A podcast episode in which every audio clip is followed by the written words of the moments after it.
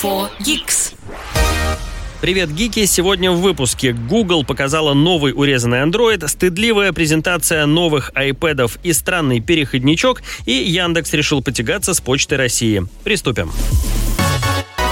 Всем привет, здесь э, главные гики страны Сережа Кузнецов и Паша Беседин. Сережа, привет. Привет, Паш. С чего предлагаешь начать сегодняшний выпуск? Новостей очень много, все интересные, выбирай. Да давай с Яндекса, конечно же. Прекрасный заголовок в «Коммерсанте». Яндекс идет в почтальоны. В общем, о чем новость? А, ребята из Яндекса решили потягаться и поконкурировать с Wildberries и Озоном и начинают доставку между регионами. Для тех, кто не в курсе, нужно немножко, наверное, пояснить.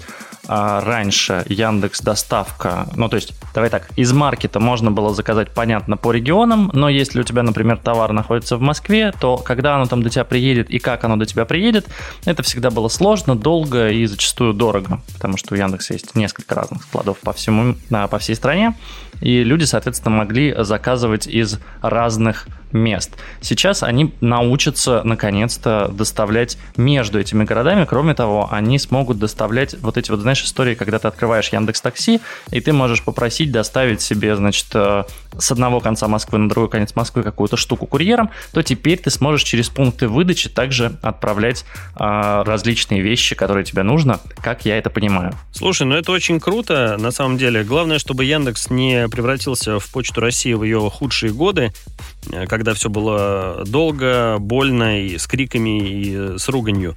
И у меня, на самом деле, почему-то в первый раз, когда я прочитал эту новость, в голове всплыло э, еще другое применение немножко, что э, можно будет заказывать эм, доставку из других городов товаров и, может быть, э, не знаю, чего-нибудь еще, которых нет в твоем городе.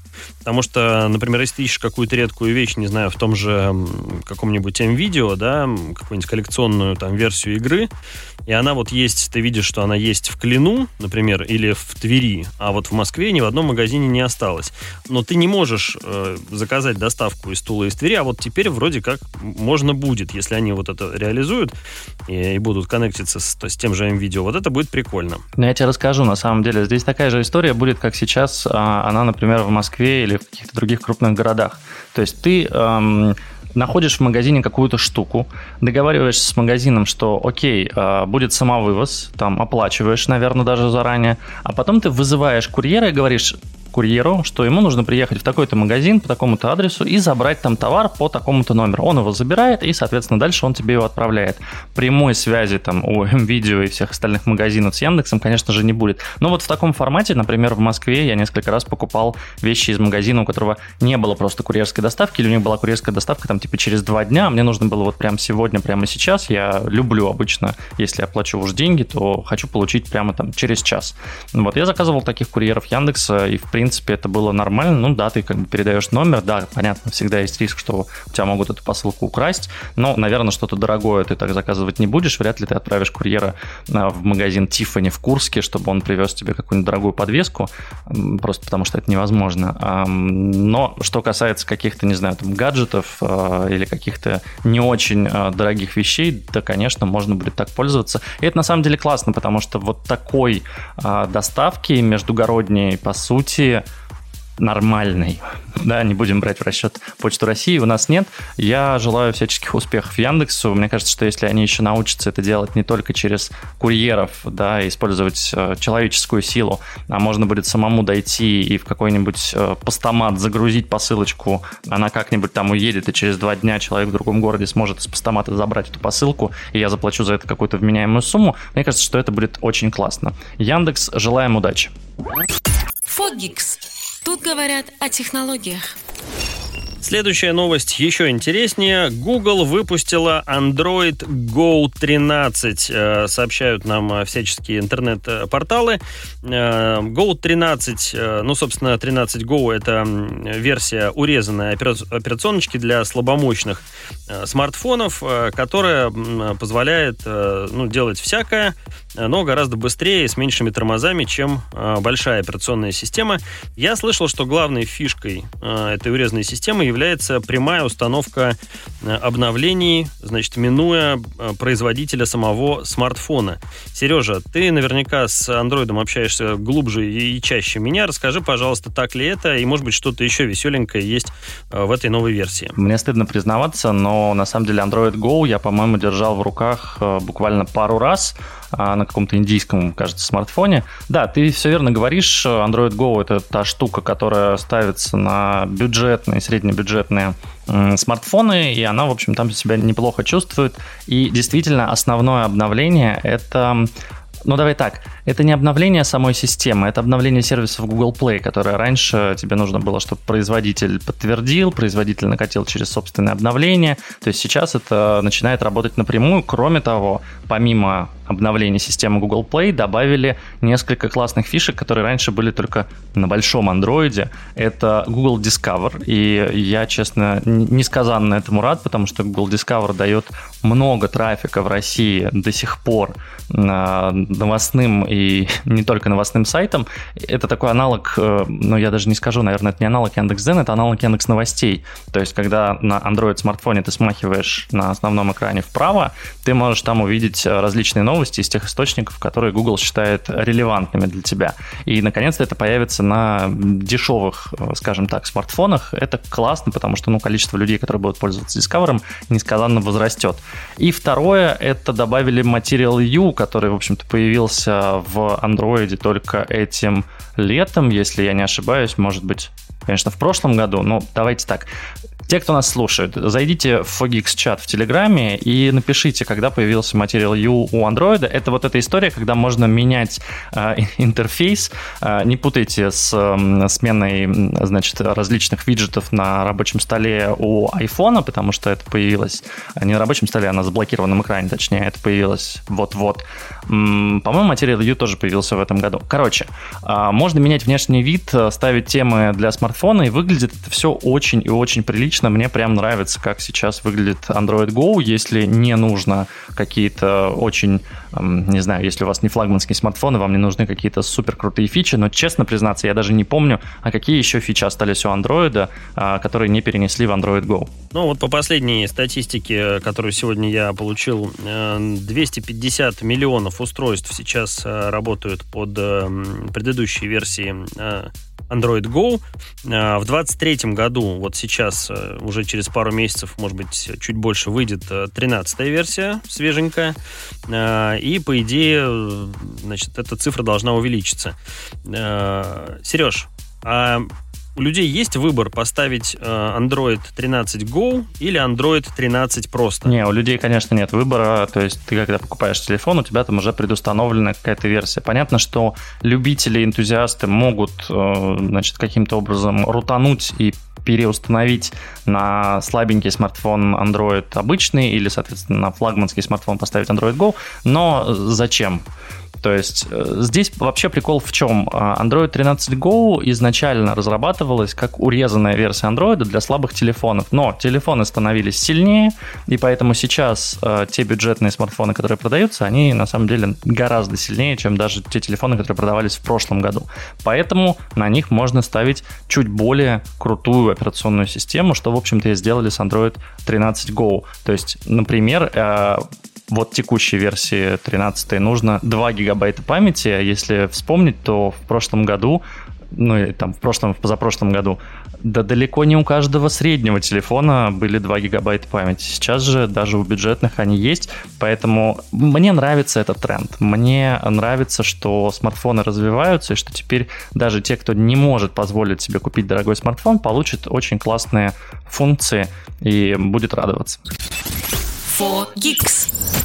Следующая тема, о которой стоит поговорить, э, это, конечно же, наша любимая Госдума, ее любимые законопроекты, и, и, в частности, законопроект о майнинге криптовалют, который был отклонен Нижней палатой нашего парламента. Сережа, скажи, пожалуйста, хорошо это или плохо для нас, простых людей, что вот майнить теперь не получится? Или наоборот, нас ждет светлое будущее, э, так сказать, с другими криптовалютами, которые в этом не нуждаются? Видишь ли, в чем фишка? Здесь нужно разделять некоторые вещи.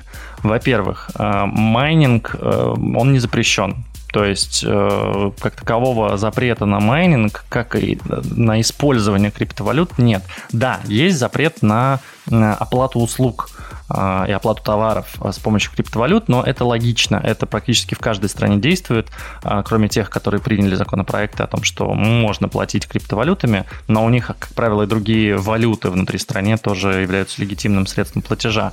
У нас же являются только рубли, и ты даже долларами не можешь заплатить в магазине, например, ну то есть это, это незаконно, если у тебя продавец примет, по большому счету, и ты и он нарушаете закон.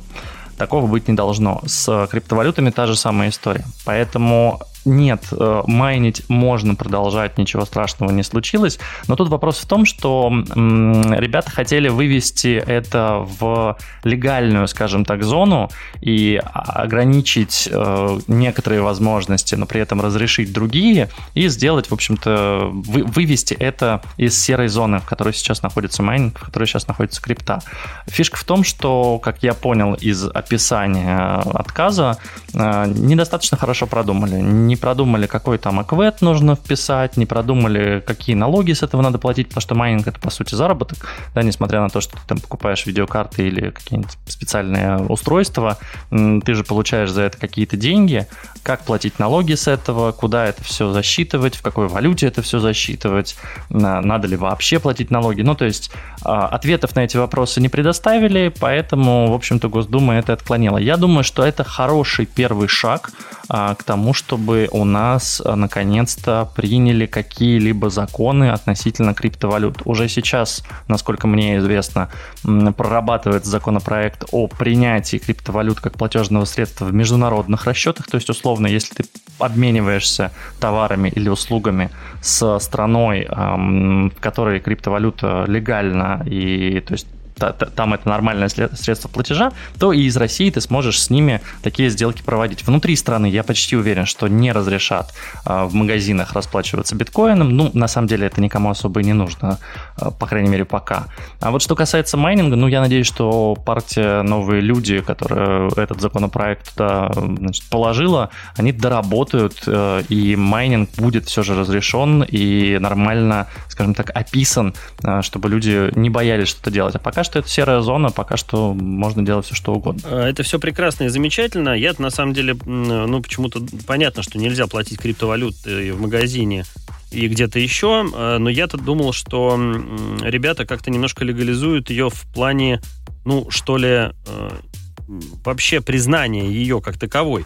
То есть, условно говоря, Сереж, вот смотри, ты сидишь сейчас, например, в районе Таганки, я сижу в Бирюлево, а, я хочу у тебя купить, а, ну, я не знаю, что купить, а, картридж для Nintendo. Uh-huh. Я могу тебе перевести криптой по текущему курсу или по той цене, которую ты хочешь, значит, крипту вот за этот картридж, и что дальше будет происходить? Ну, платеж возможен такой, да, это просто перевод, условно, средств с кошелька на кошелек, как я понимаю, а вот в правовом смысле мы с тобой что-то нарушаем, совершая такую операцию, или всем пофиг? Смотри, а, в право... опять-таки нужно немножко разделять. А, в правовом смысле мы с тобой нарушители, потому что по факту произошла оплата за а, товар. То есть я тебе продал товар, ты мне заплатил за него, заплатил криптовалютой, что прямо запрещено на данный момент в законе. С другой стороны... Но мы же с тобой физические лица. Подожди, мы же, да, мы же не, не это хороший вопрос. С другой стороны, вот если ты у меня покупаешь какую-то вещь, вот мы с тобой на улице встретились, я говорю, вот тебе карточка Nintendo, ты такой, вот тебе, Сережа, там, тысяча рублей. А, должен ли я налоги с этого платить? По-хорошему, да, это ведь прибыль. Ведь я продал тебе что-то, я должен пойти уплатить налоги. Но, с другой стороны, это моя личная вещь, которую я продаю. И, или это не личная вещь, или это я перепродаю, и у меня много таких картриджей. Конечно, ты не должен ничего платить, но тогда давайте закроем Авито, которая, собственно, занимается вот этим самым. Вот-вот. Поэтому здесь, но я тебе говорю, с правовой точки зрения мы нарушаем. С, скажем так, в реальности это работает, как правило, иначе. Есть ли криптовалютные транзакции между физическими физическими лицами в России, я уверен, что есть. Я таким не занимаюсь, тебе таким заниматься не советую. Как бы пока что легально хранить криптовалюту и использовать ее для, скажем так, накоплений, э, переводов и вывода средств. Для покупки услуг и товаров использовать ее нелегитимно, но при этом как и кто об этом должен узнать, э, может ли об этом вообще кто-то узнать, что после того, как произошла, то есть транзакция это видна, понятно, что возьми, пожалуйста, мой адрес кошелька и твой адрес кошелька, и вот как бы все как на ладони видно, что и там ты мне перевел деньги криптовалютные. Как увидеть, что я тебе товар после этого передал, и вообще за что ты, может, ты мне, не знаю, за то, что я тебе пиво в баре купил, а, решил денег перевести. Вот это пока неизвестно, и я очень надеюсь, что это каким-то образом пропишут, ну или хотя бы декриминализируют, потому что, ну, то есть сейчас, грубо говоря, закон есть, а как по нему собираются карать, не очень понятно. Спасибо, Сережа, теперь все ясно. Картридж покупать у тебя не буду. 4Geeks. Это фича, а не баг. Перейдем к немножко грустным новостям, хотя, опять-таки, для кого-то грустно для кого-то не очень. Apple сократила производство iPhone 14 Plus, как сообщают нам различные инсайдеры, и кажется, что она переоценила спрос этого смартфона. Если помнишь, э, в начале, перед тем еще, как iPhone 14 был выпущен, были слухи о том, что уберут э, iPhone 14 mini, и по большому счету его у нас как бы и нет. И про плюс тоже были слухи, что кажется, что людям так, настолько большой телефон не нужен. Кажется, что достаточно обычной прошки, можно сделать там типа чуть-чуть побольше экран, но вот прям огромный такой фаблет уже людям не требуется. А, и кажется, что инсайдеры оказались правы, потому что вот сейчас по всем фронтам я вижу информацию о том, что действительно Apple попросила приостановить производство 14+. Пока что нет информации, будет ли 15+, но продажи этой модели плохие, и гораздо больше э, покупают э, iPhone 14 Pro, iPhone 14 Pro Max, и, в общем-то, Pro Max людям оказалось достаточно. Что думаешь на этот счет? Хочешь ли ты себе купить iPhone 14 Plus, пока есть время? Я не хочу себе купить вообще ни один из э, нынешних э, айфонов из последней линейки. Не вижу в этом смысла. А, на самом деле, мне кажется, что тут э, вот с плюсом произошла какая-то двойная подстава. Во-первых, это новый, ну, как сказать, сравнительно новый форм-фактор, и для нас, да, по последнее время такого не было. И он довольно Э, сильно проигрывает э, там по тому же железу, по новым фичам, которые есть в прошках. И это первый момент. А второй момент это то, что Apple э, довольно странно для себя выпустила его позже всех остальных. То есть, как раньше было, помнишь, выпускали самые дешевые бюджетные модели, Э, народ, кому надо было, их расхватывал. Потом выпускали условно средние, либо средние с бюджетными сразу.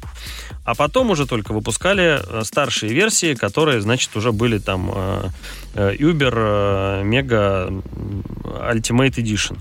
Вот. И уже их брали те, кому вот надо вот прям все самое последнее, самое дорогое, богатое.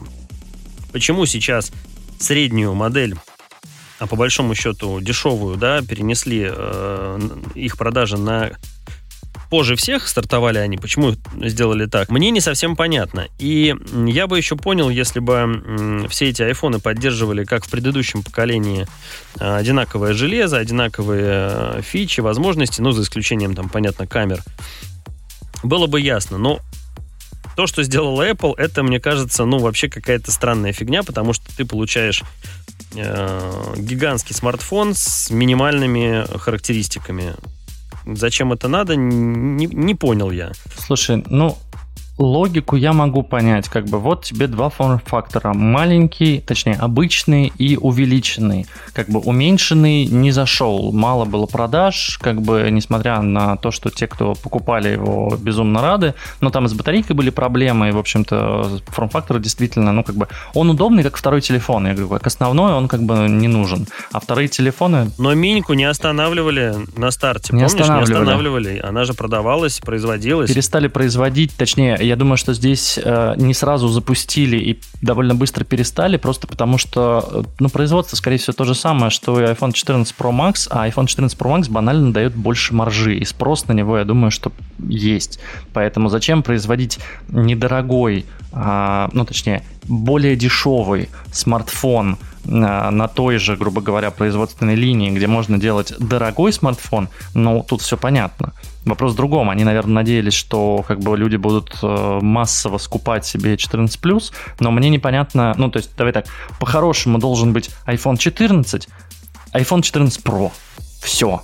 Ну, окей, iPhone 14 Pro Max для тех, кто, ну вот совсем. Хотя я бы, на самом деле, даже на их месте сделал просто три смартфона. Один iPhone 14, самый простой, эм, с двумя там камерами, не знаю, с одной камерой, неважно, самый дешевый. iPhone 14 Pro для тех, кто действительно там хочет как-то классно снимать. Он, может быть, чуть-чуть должен быть больше по размеру. И какой-нибудь iPhone 14 Ultra, как они сделали с часами, который вообще супер-мега классный, не знаю, золотой отделкой, с сапфировыми стеклами э, по всем сторонам. Э, не знаю, с только без, с беспроводной зарядкой, никакого лайтнинга, можно с ним нырять на глубину 250 метров. Как бы вот в таком случае, да, это логично. Когда ты делаешь, ну, то есть диверсификация у айфонов стала настолько большой, что я согласен с тобой, что не очень понятно, нафиг он нужен. В общем, на мой взгляд, не хватает э, компании Apple сейчас Стива Джобса, который бы вернулся после увольнения э, в Apple и сократил бы резко линейки всех продуктов, которые они делают, э, так сказать, и сосредоточился на главном. А главное, на мой взгляд, сейчас это допилить нормальный э, SE, который уже довольно стыдно выглядит по сегодняшним меркам, э, ну и как-то привести в порядок э, всю линейку в целом. Ну а если вам э, интересны новости о компании Apple, слушайте подкаст дальше. Сейчас разберем еще один повод, еще одно событие, которое случилось вот-вот, и оно тоже неоднозначное. For Geeks. Еще одна новость про Apple, которую мы на этой неделе получили, это новые планшеты iPad Pro и, в общем-то, обычный iPad тоже обновили. Но ты знаешь, все произошло очень тихо. Это было только по пресс-релизам. В России пресс-релизы никто не получил, разумеется. Apple прекратила с февраля рассылку. Поэтому я, честно говоря, узнал об этом из новостей, а не из почты, а, что было довольно странно. Чем обновилось? А, в общем-то, поставили нормальный новый M2 процессор, но мне не очень понятно, зачем он нужен. Я, честно скажу, у меня есть iPad Pro, который еще на Apple господи, на мобильном, короче, чипсете, который А15, А16, не помню, какой, честно, там внутри стоит. Я трогал и щупал iPad Pro на M1, и я не нашел разницы. То есть, возможно, в каких-то супер-мега профессиональных приложениях, когда ты что-то рисуешь, или, я не знаю, ты но я даже не могу представить. Э, наверное, если ты монтируешь видео, тебе как-то будет заметна разница в производительности. Для базовых задач и, более того, для рисования и даже для обработки фото, ну, у меня что там, что там, все летает. Сейчас теперь есть iPad Pro на M2. Паш, ты понял, зачем они это сделали? Ну, кроме того, чтобы продавать э, еще больше еще дороже. Ну, зачем сделали, понятно. Надо что-то выпускать, выпускаем. А, непонятно другое. Ну, на M2 и на M1 даже э, основное применение, которое я вижу, это графические сложные редакторы да, для профессионалов и монтаж видео, например, в 4К.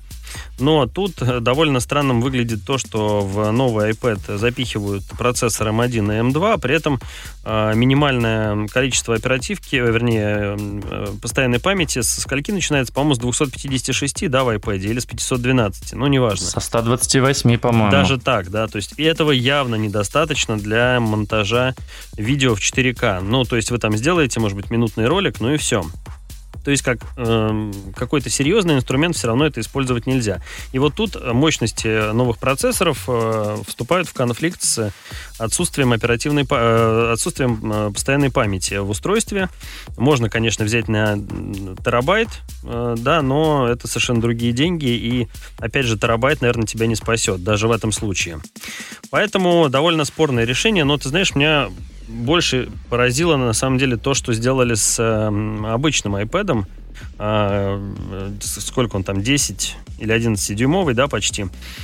Который полностью перелопатили в плане дизайна, сделали его под э, iPad Air, то есть он стал выглядеть намного лучше, приятнее, добавили хорошую камеру, Э, саму камеру, селфи-камеру перенесли на, значит, э, длинную грань. Это все прикольно и замечательно, но все, что было до этого, чехлы, э, клавиатура и прочее, а, значит, от Air того же не подходит. То есть, если ты захочешь обновиться вот таким образом, у тебя не получится. И самое странное, что все вот отмечают, кто, кто значит, э, делал новости об этом, это то, что странная вещь с карандашом произошла. То есть в iPad Air есть поддержка второго пенсила, который примагничивается сбоку, классный, прикольный.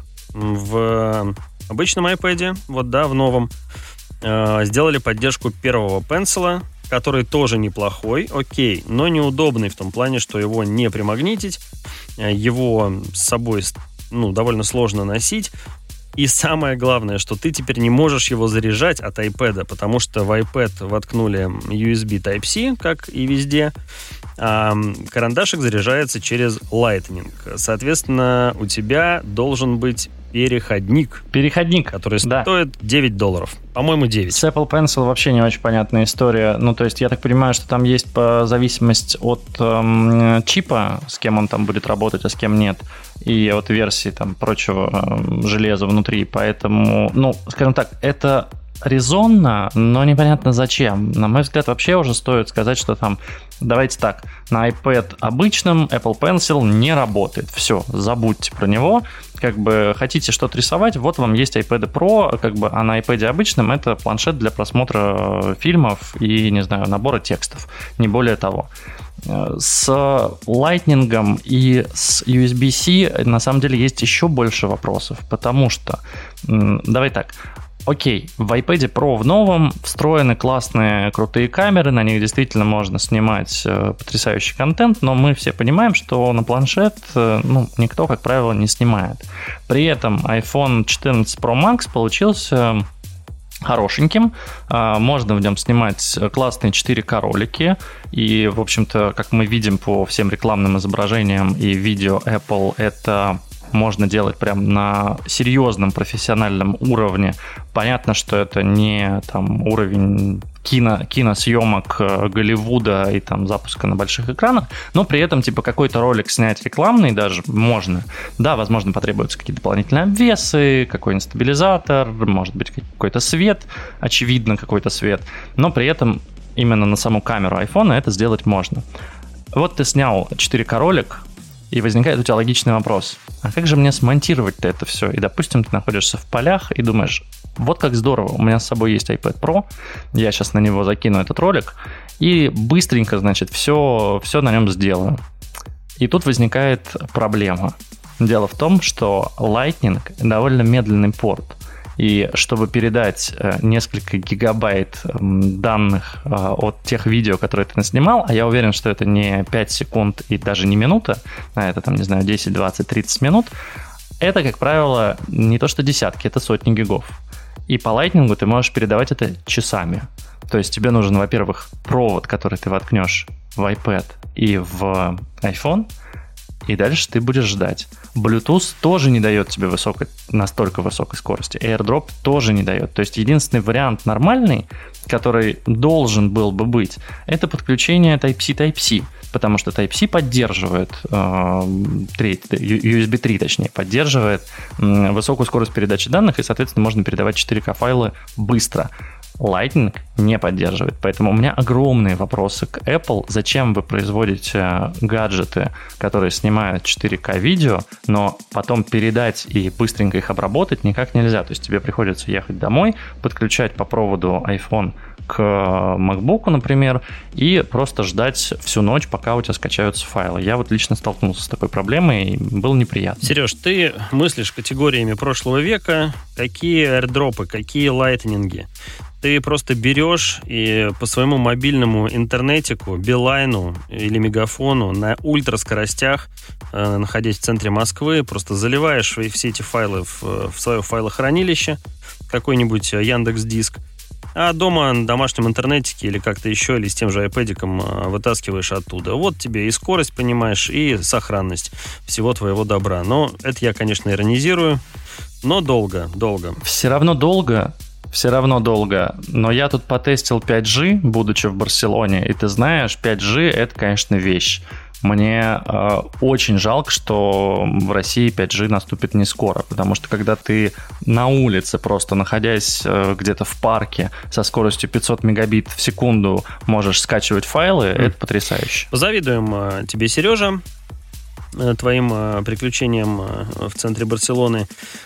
И напомним, что если все-таки вас все, что мы рассказали, не остановит, то продажи iPad Pro, я так понимаю, что и обычных, начнутся в районе 26 октября. Ну, а цены на старшие модели, вернее, младшие модели прошки начинаются от 800 долларов, а, за старшую придется отдать уже 1100 долларов. Но, соответственно, в России добавляем налоги, доставку и вот эти все радости. Ну, и нужно понимать, да, что в Россию они доедут по параллельному импорту, официальных поставок не будет, по крайней мере, пока что ни о чем подобном, ни о каком возвращении компании Apple официально в Россию речи не идет. А по параллельному импорту, да, как Паша и сказал, за доставочку, за налоги, за все придется заплатить, поэтому я думаю, что можно ждать в районе 100-120 тысяч рублей за младшую, а за старшую, наверное, еще больше э, денег. Ну, подождем, я думаю, что уже скоро объявят, э, за сколько Restore будет продавать в России эти новые iPad. Нас слушает Илон Маск. Но это не точно. Дальше новость э, для тех, кто одарен, так сказать, музыкально. Не для нас. Samsung и TikTok. Не для нас, да. Samsung и TikTok анонсировали новый музыкальный инструмент Steam Drop.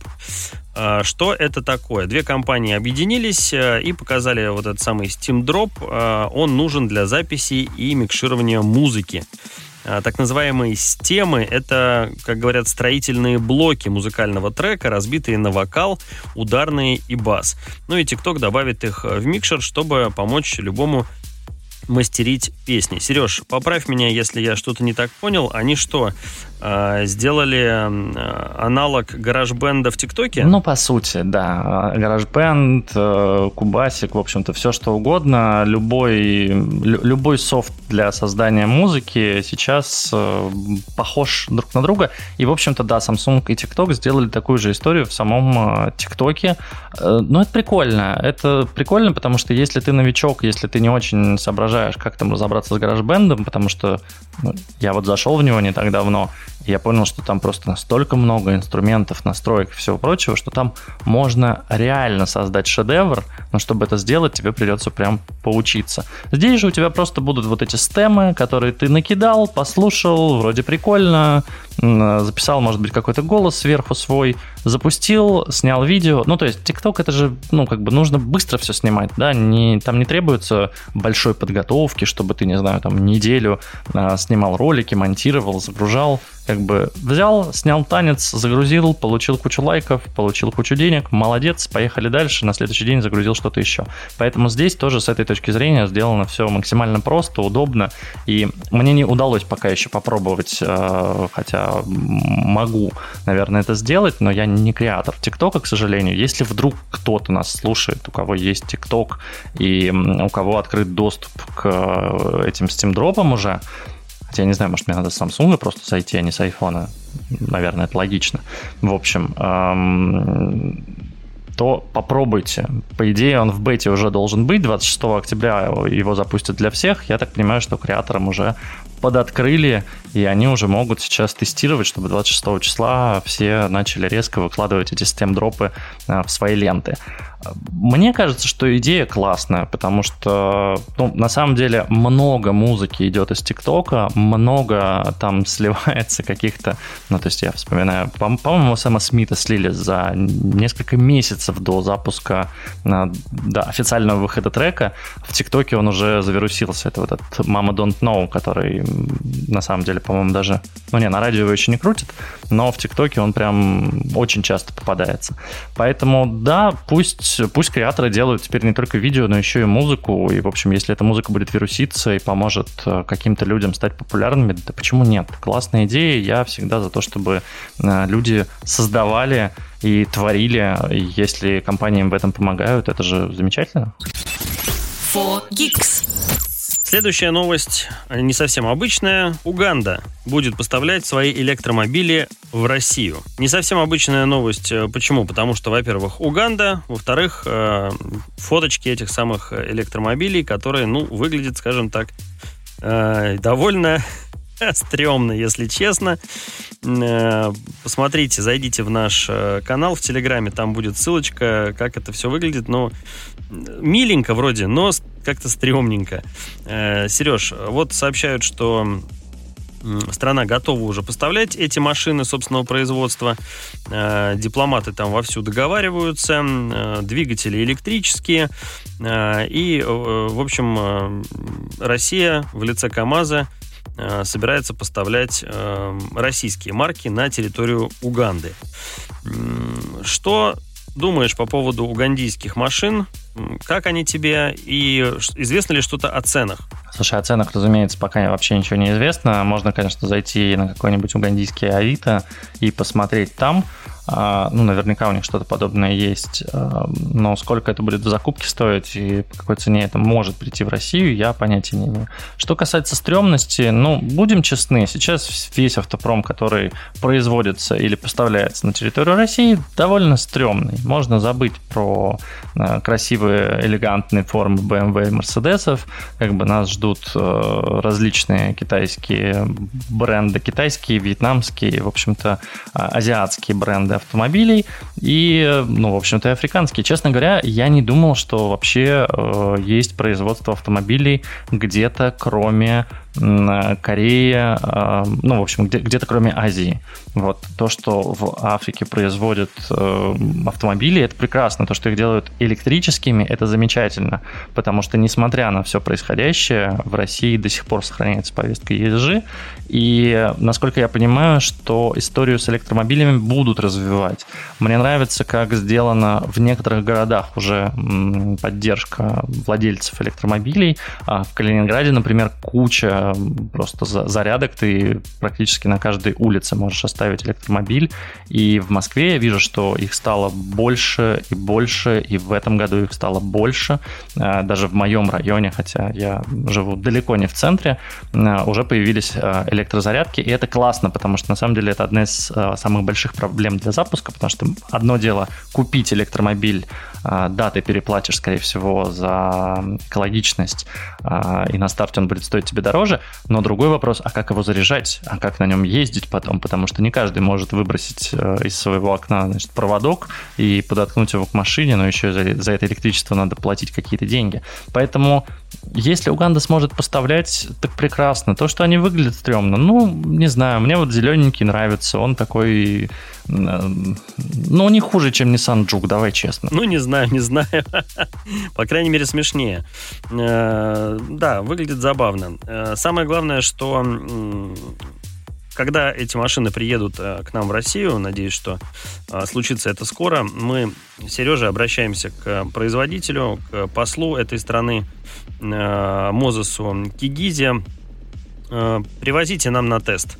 Мы обязательно да, поедем. Погонять, очень интересно. Конечно, обязательно э, напишем обзоры, расскажем в подкасте, потому что, ну, а если мы будем первыми, кто это сделает, то, ребят, бесплатная реклама в нашем подкасте тоже вам э, обещана. Пожалуйста, не пропустите э, такое выгодное предложение. Все так. Еще и пофоткаем красиво. Почему бы нет? Нет, слушай, ну, честно, честно говоря, ну, вот зелененький мне нравится. Ну, то есть это прикольно, это современно.